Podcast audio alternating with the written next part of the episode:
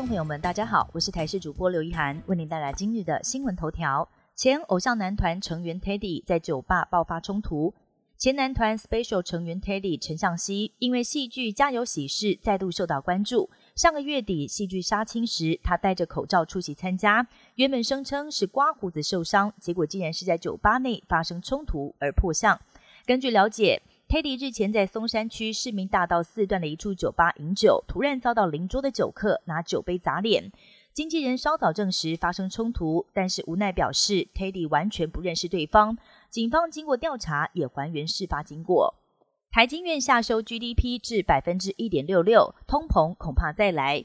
台金院昨天公布最新经济预测，下修今年经济成长率到百分之一点六六。要比上一次预测下修了零点六五个百分点，也是继中经院上周公布下修全年 GDP 到百分之一点六之后，又一家预测机构宣告今年保二落空。而值得注意的是，台经院市井受到乌俄战争、劳动成本增加等因素影响，通膨可能卷土重来。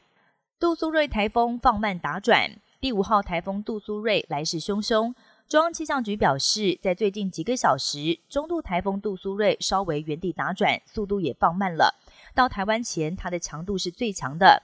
预估今天下午，暴风圈会触碰到陆地，将为南台湾还有东部地区带来强烈的降雨。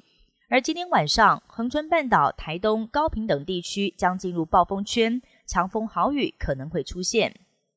美军指控俄罗斯一架苏凯三五战机在叙利亚上空危险逼近美军无人机，甚至投放照明弹，导致无人机螺旋桨严重损毁。幸好最后无人机能平安返回基地。美军痛批俄军无视飞行安全，而美国前国防部长艾斯培则呼吁美军应该要有所回应。希腊爆发森林大火，有一架消防飞机在协助扑灭火势时坠毁，机上两个人不幸罹难。现场的媒体拍到消防飞机撒下灭火剂之后向右飞行，没有想到突然失控，直冲地面，瞬间形成了一团火球。机长及副驾驶双双罹难。这起事件发生在当地时间二十五号，两名飞行员都隶属于希腊空军，因公殉职，也成了希腊野火爆发以来第一批罹难的救难人员。最近，在美国加州，有民众目击到海狮快速从水中冲上沙滩，让游客吓到一边尖叫一边惊慌逃窜。原来，圆圆胖胖的海狮看似可爱，但要是游客没有保持安全距离，入侵到他们的地盘，恐怕会遭到上百公斤重的海狮撞上，后果不堪设想。以上新闻由台视新闻编辑播报，感谢您的收听。更多新闻内容，请锁定台视各界新闻以及台视新闻 YouTube 频道。